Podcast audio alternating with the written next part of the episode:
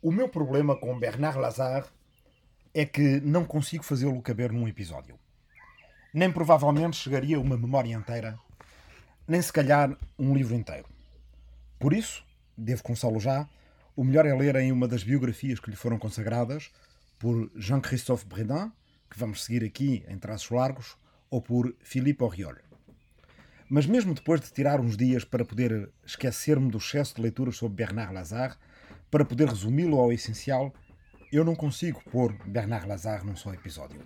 E agora que começamos a aproximar-nos do fim deste podcast, a verdade é que não tenho outra hipótese senão enfiá-lo mais ou menos à força num episódio apenas. Por isso, o melhor é começar por declarar derrota à partida nesta nossa conversa. Em princípio, isto não deveria acontecer é que Bernard Lazare é, na verdade, o mais lado B de todos os meus lados B para este podcast. Mais lado B do que Bernard Lazare e passa a uma espécie de lado A dos lados B. É que Bernard Lazare não é o mais conhecido dos defensores de Alfred Dreyfus. Esse lugar será ocupado eternamente por Émile Zola, até no próprio panteão da República Francesa. Bernard Lazare não é o mais importante dos sionistas. Esse é e será sempre Theodor Herzl. Bernard Lazare não é sequer o mais conhecido dos anarquistas, nem o mais conhecido do top 10 ou do top 20 dos anarquistas, onde é difícil encontrá-lo sob uma floresta de gente mais relevante, de Proudhon a Bakunin e de Kropotkin a Élisée Reclus. Não é o simbolista, o poeta simbolista mais importante. Isso poderia ser, é claro, Mallarmé ou Apollinaire. E não é sequer o judeu anarquista mais importante, ou o anarquista judeu. E aqui a escolha é grande, porque vai de Emma Goldman a Noam Chomsky. Mas Bernard Lazare foi o primeiro em algumas coisas.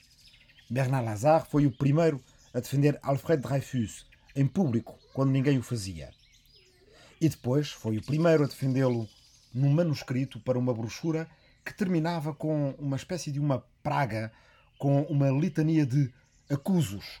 Eu acuso, eu acuso. Sim, foi Bernard Lazare e não Zola a inventar aquele encantamento acusatório. Mas foi Zola a ficar famoso por isso. Bernard Lazare foi o primeiro em várias coisas, mas em geral nunca foi ele a ficar conhecido por elas.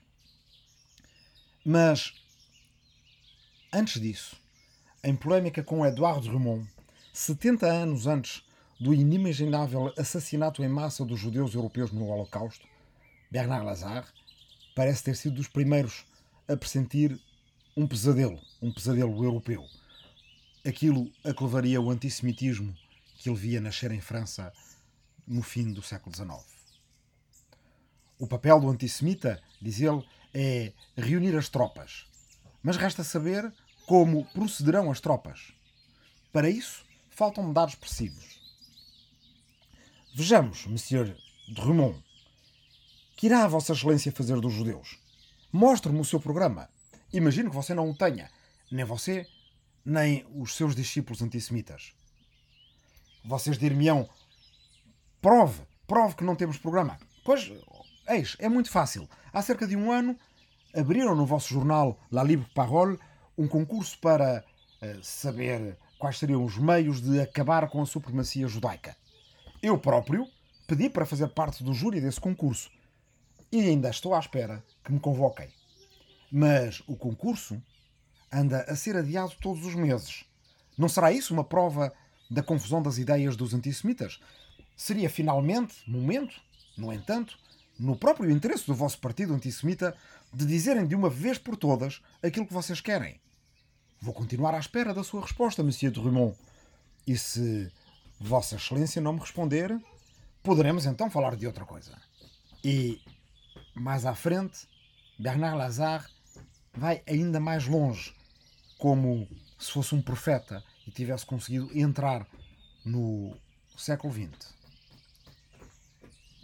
Qual é então a sua solução para o antissemitismo, Sr. Drummond? Será ela a expulsão dos judeus? Mas não estou a ver os Estados europeus a jogarem ping-pong João à la raquette, diz Bernard Lazare, com os seus judeus respectivos, mandando-os da França para a Alemanha e depois da Alemanha para a França. Será a sua solução os guetos? Ou as leis restritivas? Ou será o confinamento dos judeus no seu próprio território? Mas o perigo, dir-me-ão vocês, é que o astucioso judeu não conseguirá nunca aceitar ser dominado pelas outras nações. Então qual será a sua solução? A escravização dos judeus? Mas o vosso problema é que certos donos acabariam por confiar nos seus escravos. Qual é então a sua solução? A conversão em massa, ou seja, aquilo que tinha Portugal e Espanha tentado fazer no século XV e no século XVI. Mas, dizem vocês, os antissemitas acabariam por uh, recusar com horror essa sugestão, se até se o próprio Papa viesse a fazê-la. Então, a única proposta lógica e decisiva não seria ela a exterminação dos judeus até ao último de entre eles? Lazare pressiona de Rumont com perguntas. Senhor de Rumont, tem Vossa Excelência qualquer outra solução? No fim das suas ideias, da sua lógica, terá Vossa Excelência outra solução senão o massacre dos judeus no mundo inteiro? É impressionante ler estas palavras e saber que foram escritas em 1890. Um século antes, ou três quartos de século antes do Holocausto. Por outro lado, Bernard Lazare é também quem, com 80 e tal anos de distância antes da fundação do Estado de Israel, escreve ao proponente mais famoso dessa ideia, Theodor Herzl, fundador do sionismo moderno, alertando para como um Estado de Israel colonizador no Médio Oriente se arriscaria a cometer com as populações locais os crimes dos Estados europeus com os judeus. Você, Vossa Excelência, tu, Theodor Herzl, és burguês nos teus pensamentos, burguês nos teus sentimentos, burguês nas tuas ideias, burguês na tua concepção de sociedade. Querendo com isso Lazare dizer que o sionismo de Theodor Herzl era um sionismo capitalista e estatista. Por sua vez, o sionismo de Bernard Lazare, quando ele lá chegar e vai demorar muito tempo, veremos hoje, era um sionismo não nacionalista, que não advogava a criação de um Estado, nem necessariamente a ocupação de um território, mas antes propunha um ideal de emancipação e uma organização coletiva dos proletários judeus, sob a forma, por exemplo, de sindicatos ou de algo como seria mais à frente a Bund, ou seja, o Partido Transnacional Social-Democrata dos Judeus Europeus, e a certa altura europeus e americanos também. Dizia Bernard Lazare: Não me é mais possível participar na colaboração com um comitê de que não posso aprovar as tendências, os procedimentos e as atas. E aqui ele fala do sionismo internacional. Não posso mais fazer parte de uma espécie de governo autocrático que vai erigir, em princípio, um inaceitável esoterismo que nada pode justificar a meus olhos. Esse comitê de ação pretende dirigir a massa judaica como uma espécie de criança ignorante sem se perguntar sobre as suas necessidades nem as suas aspirações, sem ter em conta o seu estado económico, intelectual e moral. É uma concepção radicalmente oposta a todas as minhas opiniões políticas e sociais e, portanto, não posso assumir a responsabilidade. A partir da manhã, sem dúvida, esse Comitê de Ação vai deter a mais extraordinária das ferramentas de opressão e de desmoralização um banco colonial. O vosso governo será então representado por um cofre forte. Eu não faço parte desse governo. Não é nisso que eu sonhava antes, não era também nisso que sonhavam os profetas e as gentes humildes que escreveram os salmos. No entanto, se me separo de ti, Teodor Herzl, e dos teus sionistas, eu não me separo do povo judeu, do meu povo de proletários e miseráveis. É com a sua libertação que eu continuarei a ansiar, para a qual continuarei a trabalhar, apesar de o fazer por vias que não são as vossas. mais do que ser o primeiro, Bernard Lazare parece antes estar muito à frente. E mais do que estar à frente, parece estar em todo o lado. Bernard Lazare acertou muito, como vemos, mas errou também bastante. Só que naquilo em que Bernard Lazare acertou, ele foi transcendente. E naquilo em que ele errou, foi sincero. Bernard Lazare é transbordante, excessivo, impossível de resumir. Impossível de resumir, nomeadamente num capítulo. E é esse o meu problema com Bernard Lazare. Saber que vou falhar. Lazare Marcus Manassé Bernard nasceu na cidade meridional francesa de Nîmes. O seu pseudónimo literário é apenas a inversão do seu primeiro e último nome, de Lazare Bernard, passou para Bernard Lazare. E, portanto, ele não tem nada a ver com a família de uma outra judia anarquista do outro lado do Atlântico e essa descendente de portugueses chamada Emma Lazarus, que escreverá os versos para o pedestal da Estátua da Liberdade. A família de Bernard Lazare era uma família judaica, mas não religiosa, da classe média daquela cidade. O próprio Bernard Lazare não se auto-identificava como judeu, mas antes como israelita. Ora, aqui é preciso fazer um parênteses para explicar que nesta época, israelita, muito antes da fundação do Estado de Israel e até antes de haver sionismo moderno, não se refere à pertença a um Estado-nação, muito menos à cidadania ou nacionalidade de um Estado-nação, mas sim à ligação a uma comunidade histórica. Ao dizer-se israelita e não judeu, Bernard Lazare estava a dizer que fazia parte do povo, mas não da religião judaica. É no mesmo sentido, por exemplo, que em Portugal se funda, já no final do século XIX, a comunidade, então Comitê Israelita de Lisboa. Além disso, em francês, tal como no português brasileiro, o termo israelita não se refere ao moderno Estado de Israel, para o qual se criará a seu tempo o termo israelien, ou, em português do Brasil, israelense. Israelita é assim uma referência ao reino bíblico, mais político, que existiu, separando-se do reino mais religioso de Judá, quando os judeus estavam separados em Israel, a norte de Jerusalém, e Judá, em torno de Jerusalém. A acrescer a isto há um problema complicado. Bernard Lazare é, por esta altura da sua juventude, antissemita. Sim, ouviram bem. Para Bernard Lazare, por esta altura da sua juventude, os judeus eram os outros, os imigrantes do leste europeu que chegavam fugidos dos pogromos na Rússia e que Bernard Lazare, quando era jovem, desprezava como iletrados, antes de unir a sua vida à luta deles. Quanto a ele, pois, ele era um israelita de França, ou um francês israelita, que não tinha nada a ver, em termos de patriotismo ou pertença ao solo pátrio, a qualquer nacionalista francês. É ele próprio lembrar que as famílias judaicas a que ele pertencia já estavam em França desde há mais de dois mil anos. Desde o tempo de romanos e gauleses e muito antes de haver francos ou franceses. Bernard Lazare não ligava muito à escola, mas era inteligente e criativo. E era, acima de tudo, especialmente perceptivo e imaginativo. Os seus interesses eram a literatura e a política e, mais tarde, a história das religiões. Um dos seus melhores amigos chamava a si mesmo Efraim Michael e era um jovem com ambições poéticas. Quando Efraim decide ir para Paris tentar a sua sorte na vida literária da capital francesa, convida Bernard Lazare a ir. E Bernard Lazare, ainda com os seus estudos incompletos, vai para Paris participar das, dos círculos literários da Belle Époque, dos cafés e salões da Rive Gauche e, pouco a pouco, para ganhar a vida, tornar-se jornalista. Os textos dos seus amigos por esta altura, as correspondências, as biografias, as memórias que então se escreveram dele, dão dele a imagem do melhor dos amigos.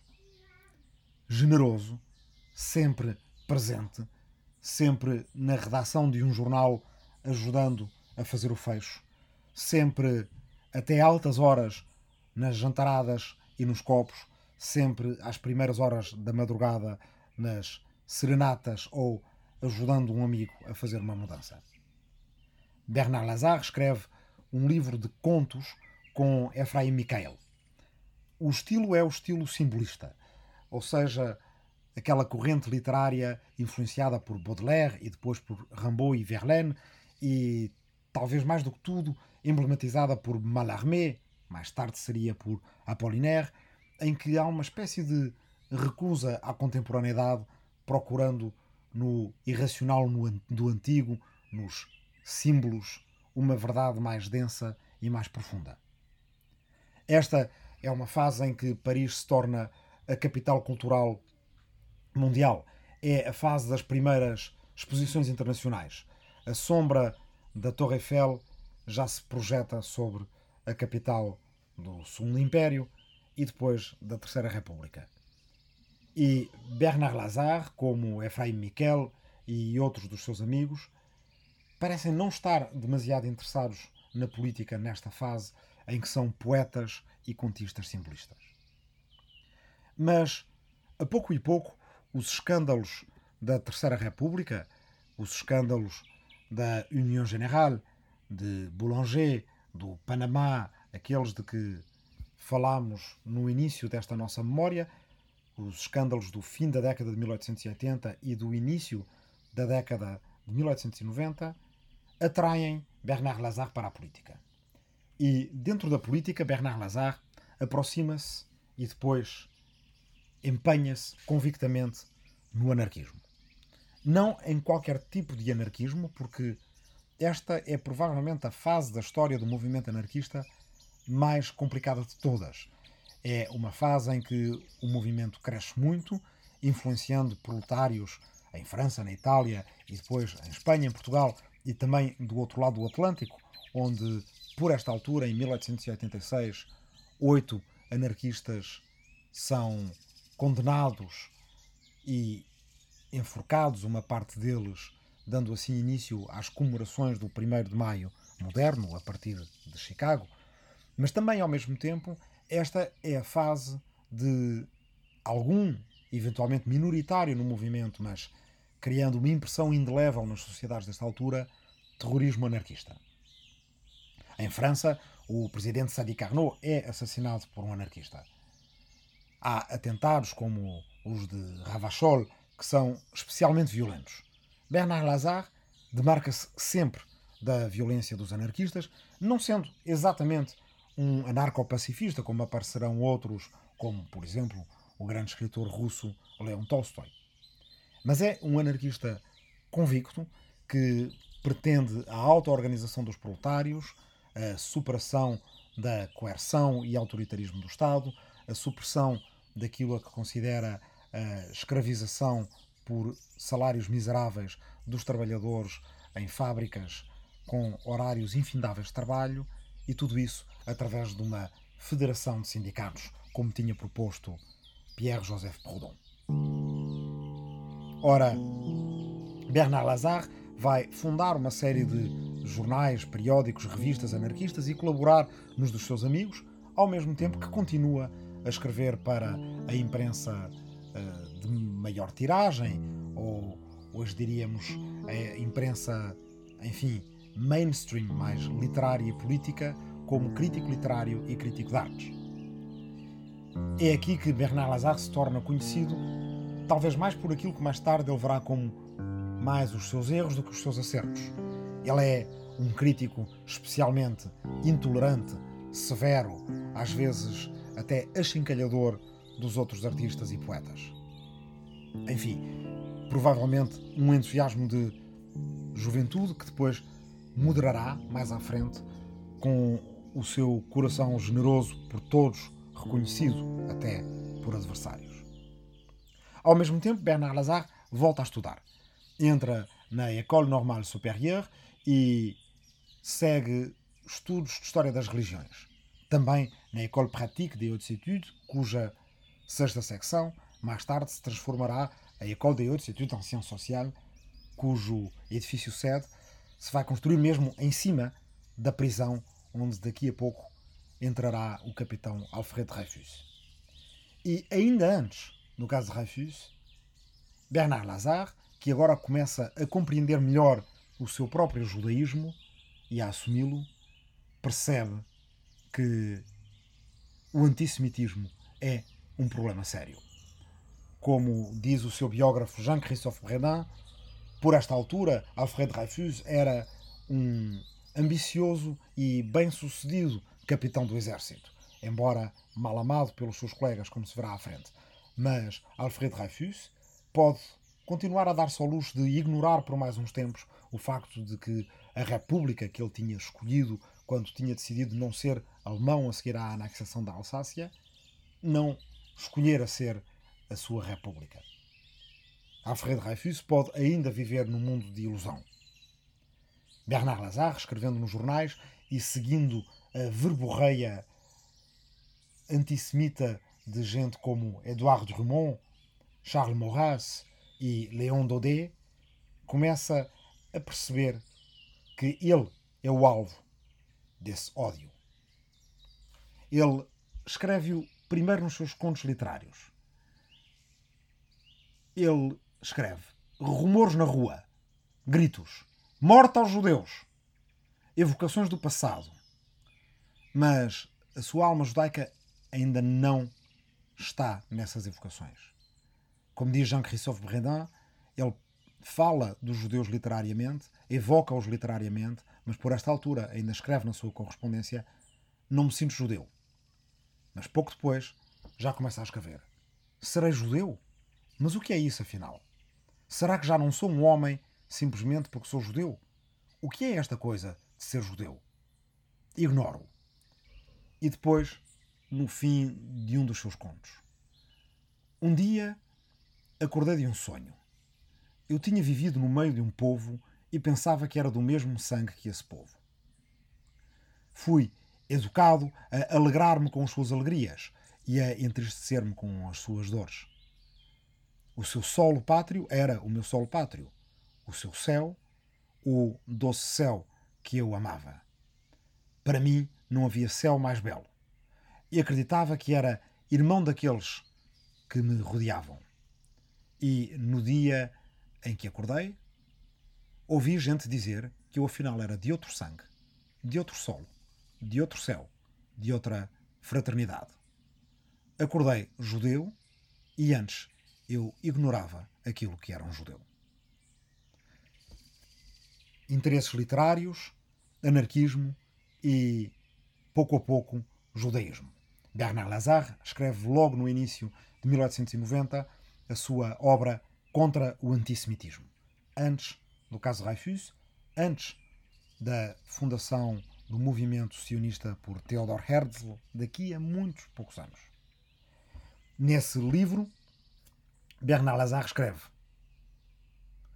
Como já disse, não há raças. Existem povos, existem nações.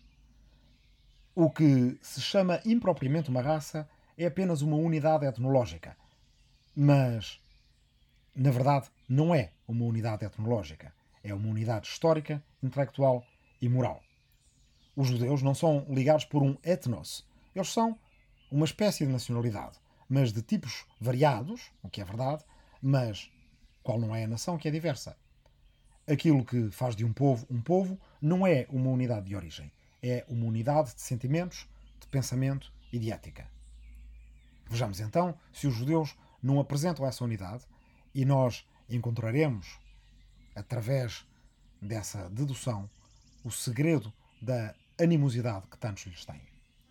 Bernard Lazare começa então a conseguir imaginar essa unidade judaica na diversidade dos Estados europeus, na diversidade de experiências dos judeus que ele antes tinha desprezado e que fogem aos pogroms da Rússia czarista. Começa a perceber que o facto de serem perseguidos faz dos judeus, como faria, por exemplo, dos ciganos, cidadãos transnacionais europeus e, de certa forma, cidadãos do futuro, de um mundo em que todos pudessem ser cidadãos do mundo. E nessa distinção que ele, no fundo, vai buscar à tradição judaica, mais uma vez, ele enamora-se do Estado de Israel antigo, um Estado político onde os reis eram escolhidos por um conselho, e afasta-se do Estado religioso de Judá, em que o rei era rei por graça divina. E é precisamente através dessa efabulação de um Estado político de Israel, de uma república, que Bernard Lazare se vai aproximar por algum tempo do sionismo, mas dando ao sionismo roupagens socialistas, de defesa dos proletários e de cooperativismo contra um estatismo capitalista que inevitavelmente acabaria por, ao localizar-se, ao colonizar o Médio Oriente, por se erigir em guarda avançada do imperialismo europeu sobre, por exemplo, os árabes, em vez de, com os árabes, participar dos movimentos de libertação contra esse imperialismo europeu que também tinha massacrado e perseguido os judeus. De certa forma, Bernard Lazare é o antepassado, através de uma filósofa como Hannah Arendt, que tão bem escreveu sobre as diferenças entre Bernard Lazare e Theodor Herzl, de um grande pacifista e ativista pró-palestiniano judeu como Uri Avneri, que morreu aqui há um par de anos em Israel. Em 1894, quando começa o caso de Dreyfus, ao início Bernard Lazare não quer deixar entusiasmar-se pelo caso de Dreyfus. Afinal, agora as suas afinidades judaicas tinham mudado. Ele estava todo ele com os proletários imigrantes que vinham da Europa de Leste e não com a burguesia judaica francesa rica ou capitalista. Portanto, pelo início, ele está dividido entre coração e razão. A sua razão não quer entusiasmar-se no caso de Dreyfus, o seu coração está com Alfred Dreyfus. Porque antes de toda a gente, Bernard Lazare percebe-se de que a razão por que tão rapidamente o Estado-Maior-General francês decide que Dreyfus tem de ser culpado, a razão pela qual, mesmo até entre a esquerda e os socialistas franceses, mesmo até entre alguns judeus franceses, há um encolher de ombros e uma assunção de que Alfred Dreyfus teria que ser culpado, era o antissemitismo. Bernard Lazare tinha acabado de escrever o seu livro sobre o antissemitismo e via no caso de Dreyfus ecos do passado. E alguma coisa começou a cheirar-lhe a esturro no caso de Dreyfus. Na verdade, havia poucas provas ou nenhumas. O capitão Dreyfus continuava a dizer que era inocente. E Lazare começa a recolher dados sobre o caso. Mais tarde, quando Mathieu Dreyfus, irmão de Alfred, começa a tentar encontrar aliados, alguém lhe diz: devias falar com o Bernard Lazare. O Bernard Lazare acha que o teu irmão é inocente, é conhecido, é crítico de arte e crítico literário nos jornais da especialidade, é suficientemente conhecido, é um excelente polemista e é empenhado nas suas causas. Mathieu vai falar com Bernard Lazare e Bernard Lazare começa a escrever uma primeira memória sobre o caso de Dreyfus. A partir daqui, por causa dos seus artigos polémicos sobre o caso de Dreyfus, antes de haver movimento Dreyfusard, Bernard Lazare perde empregos, perde dinheiro e começa a viver com dificuldades. No entanto, ele e a sua mulher, Julie, não cedem e ele continua a escrever a sua memória, que no entanto não pode publicar porque Mathieu lhe pede que adie um pouco, porque naquela altura era inconveniente, segundo o advogado de Dreyfus Demange. Bernard Lazare está assim entre uma espada e uma parede. Tem perdido os seus empregos, tem perdido os seus rendimentos, as suas colaborações na imprensa, à exceção da imprensa anarquista, que não paga, e, por outro lado, não pode ainda publicar a sua memória sobre o caso Dreyfus. Ora, é nessa primeira versão ainda manuscrita que estão os acusos que, mais à frente, se vão tornar conhecidos por Émile Zola. Mas, finalmente, em 1896, ainda antes do Le Matin publicar o facsímile do famoso Bordereau que implicaria Dreyfus e que afinal tinha sido escrito por Esterhazy, antes de Jacob de Castro ter descoberto entre a sua correspondência que era Esterhazy que tinha escrito aquele bilhete, antes ainda de o comandante Picard do Serviço de Estatística do exército francês ter decidido vir a público com o facto de ter, entretanto, sido descoberto um petit bleu, uma outra nota enviada ao adido militar alemão, também escrita por uma mão que agora se percebe ser igual, uma caligrafia igual à de Esterhazy, finalmente sai o opúsculo de Bernard Lazare sobre o caso de Dreyfus. Com várias edições, de cada vez que aparecem factos novos, é aos opúsculos de Bernard Lazare que se vão buscar factos e dados e até documentos que vão permitir reabrir o processo Dreyfus. Em tema análise que vão ajudar a trazer Dreyfus da Ilha do Diabo. Em última análise, aqueles que vão permitir a Zola dizer que a verdade está agora em marcha e nada a poderá deter. Só que Zola estava enganado. Agora, agora e mais agora, Seis Memórias do Último Milénio é um podcast de história para tempos de quarentena e pandemia, para ajudar a passar o tempo, pensando o tempo.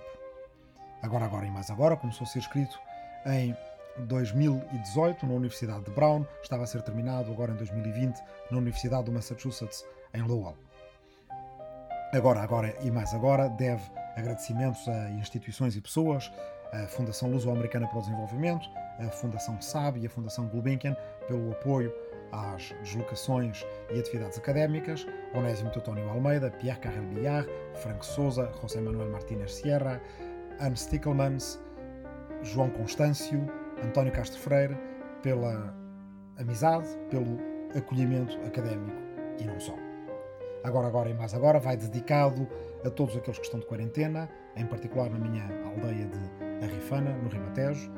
Vai dedicado àqueles que estão na linha da frente do combate à pandemia de Covid-19, àqueles que agora se chamam de trabalhadores essenciais, mas que talvez Bernard Lazare, na sua época, dissesse que eram os que eram mais maltratados como descartáveis antes de percebermos que são essenciais, os que recolhem o lixo, os que estão nas caixas de supermercados, os que estão nas linhas de distribuição. Vai também dedicado àqueles que pessoalmente, individualmente, lutam contra a doença e às suas famílias. E já vai em memória dos centenas de milhares de mortos com que já contamos. O público fica no ouvido.